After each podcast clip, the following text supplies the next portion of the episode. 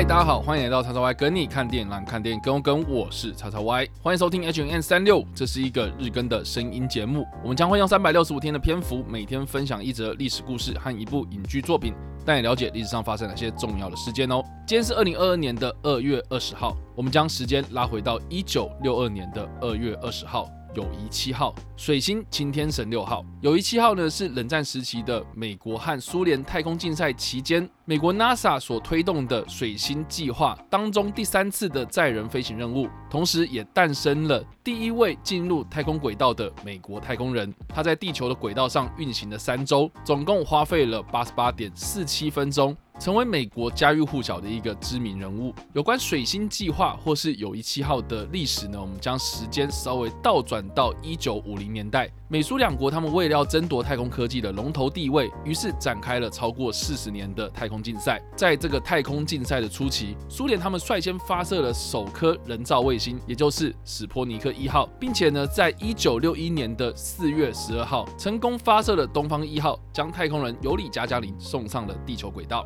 在这个时空背景底下，美国在太空竞赛的初期呢，一连串的被苏联超越的情况之下呢，加速推动了他们的载人太空飞行计划。也就是我们今天所提到的水星计划。我们在这边详细的讨论水星计划的内容之前呢，我觉得我们要先稍微跟大家科普一下，就是有关于太空人的定义啊。就是说，我们一般所谓的飞行员啊，可能就是驾驶着飞机或是任何的航空器在天空中飞行嘛。但是到底要飞到什么样的高度呢，才会被定义成是太空人呢？我们在过去的地球科学课之中呢，我相信大家应该都知道，我们的大气层，地球的大气层呢是有分层的。从我们人类所生活在的对流层，它是被定义在平均高度约十公里之内的大气层；而在超过十公里到了五十公里呢，那就是平流层。也就是我们熟知的臭氧层所在的位置，也因为臭氧它具有吸收紫外线的功能，保护地球上所有的生物和生存的地表免受于阳光强烈的紫外线影响，所以平流层也有另外一个名称叫做同温层。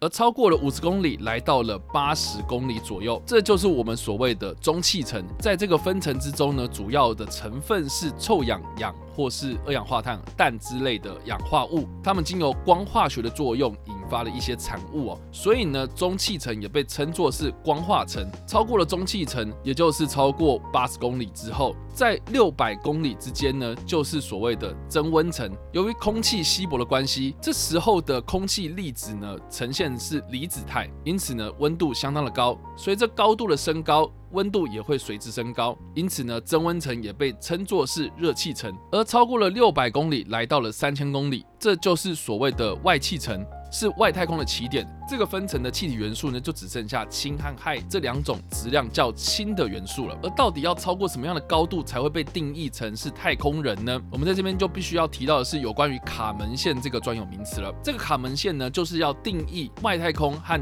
大气层之间的分界。也就是说呢，我们一般认为啊，超过了卡门线就是所谓的太空人了。那根据目前的国际航空联合会所定义的卡门线呢，是位于海拔一百公里。那除了国国际航空联合会所定义的卡门线一百公里之外呢，美国的空军和美国的 NASA 呢，他们将这个定义呢是定义在八十公里。而就目前的国际法上的定界呢，是并没有一个一定的标准哦。所以呢，你不管是说八十公里还是一百公里呢，我们一般都会习惯哦，就是定义在一百公里的地方。也就是说呢，超过了海拔一百公里之外呢，我们就可以认定说它就是太空人了。那这个一百公里呢，配合到我们刚刚所提到的这个分层哦，卡门线呢，它就是。超过了中间层一点点，也就是八十公里到八十五公里之外的这个一百公里的海拔，来到的是增温层的区域哦。所以就目前来说呢，按照国际航空联合会一百公里的定义呢，目前有四百三十四人是符合这项资格，成为是所谓的太空人的。而这些进入太空的太空人呢，分别是来自于三十二个不同的国家。苏联他们在一九六一年四月十二号所发射的东方一号执行飞行任务的这位尤里加江林呢。它最高的飞行高度呢是来到了三百二十七公里。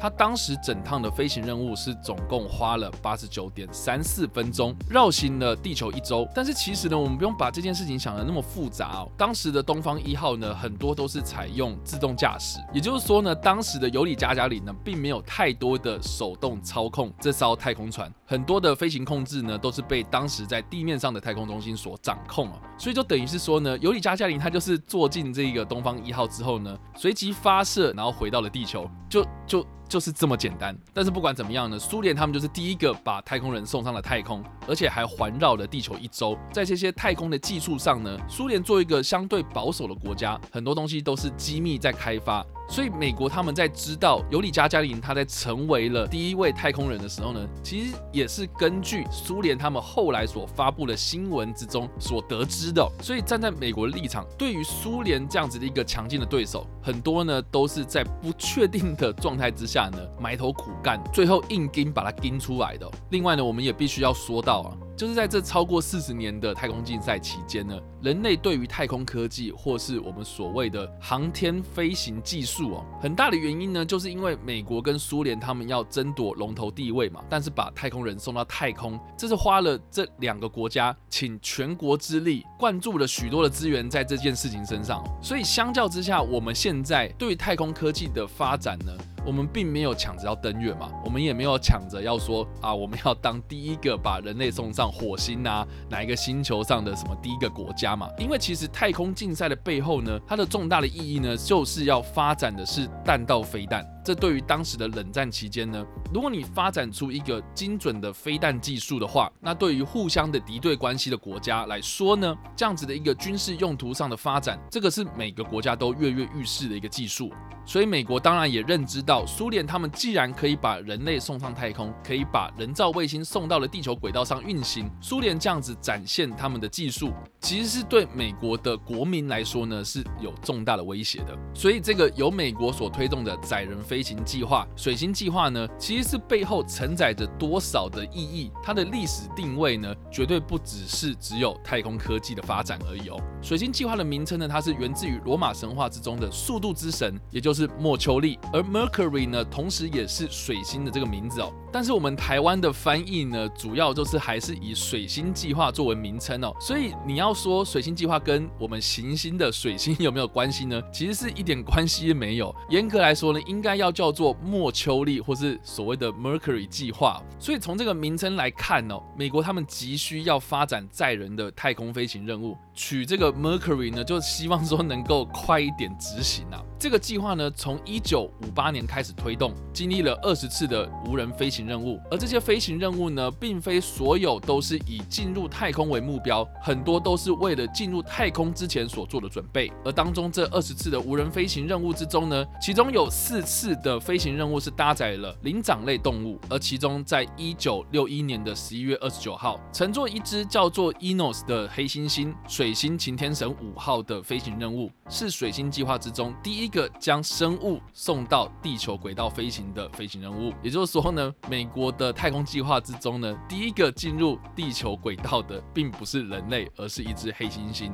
而就在一九六一年的五月五号，搭载着红石运载火箭的水星红石三号，也就是自由七号太空船，是美国第一个进入到亚轨道飞行的太空任务。当时的太空人艾伦谢波德在发射之后呢，来到了一百八十七点五公里的太空之后呢，随即下坠。成为了美国历史上第一位严格定义来说进入到太空的太空人。但是这样子的一个飞行任务，跟当时的东方一号，也就是呢让尤里加加林进入到地球轨道的飞行高度三百二十七公里的高度来说呢，在当时的苏联领导人赫鲁雪夫的眼里呢，只不过是一个跳蚤一跃啊。但是不管怎么样，艾伦谢波德的自由七号太空船执行的这一场太空任务呢，对美国人来说呢是吃了一个定心丸。而值得一提的是呢，自从艾伦谢波德他将自己的太空船命名为自由七号之后呢，每一位太空人呢都。帮他们的飞船是以七号作为结尾的名字，以彰显水星计划当中的太空人团队他们的团队精神。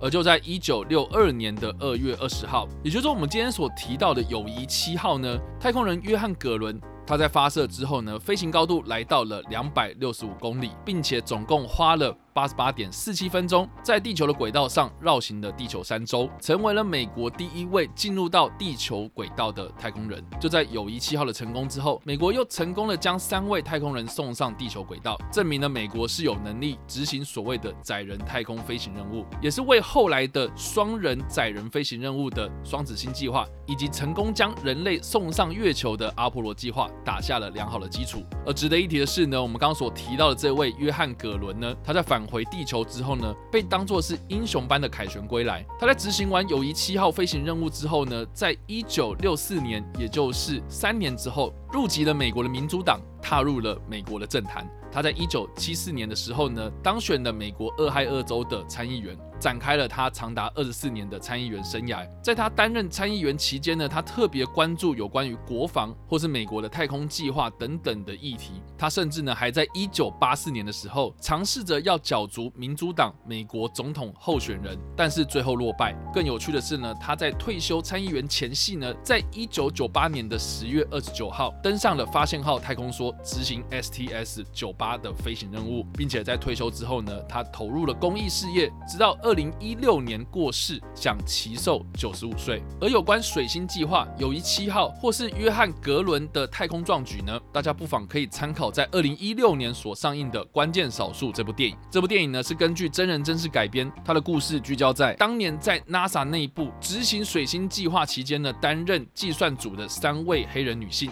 他们是在当年电脑技术尚未发达的年代，用手工计算的方式呢，来计算出太空船飞行的轨道，并且在当年受到了严重的种族歧视。在这部电影里面呢，除了是还原了当年美国 NASA 他们在推动水星计划的过程，他们在太空技术上的一些科普知识的传递，其实也多多少少呈现了美国当时非常严重的种族歧视氛围。这三名黑人女性呢，其实在历史上呢都是确有其人，分别是凯撒琳·强森、陶乐斯。范恩以及玛丽杰克森，而当中的凯撒琳强森呢，在二零一五年的时候呢，还接受了美国总统奥巴马的总统自由奖章，甚至呢，还在这部电影上映之后的隔一年，在奥斯卡金像奖的颁奖典礼上，和在这部电影里面饰演他的女演员泰拉基汉森公开亮相，获得全场起立致敬的掌声。这部电影呢，在当时的奥斯卡上入围了最佳影片、最佳女配角以及最佳改编剧本三项大奖。虽然最后呢，这三个奖项都没有获奖。但是凯撒琳·强森本人呢，他在看完这部电影之后。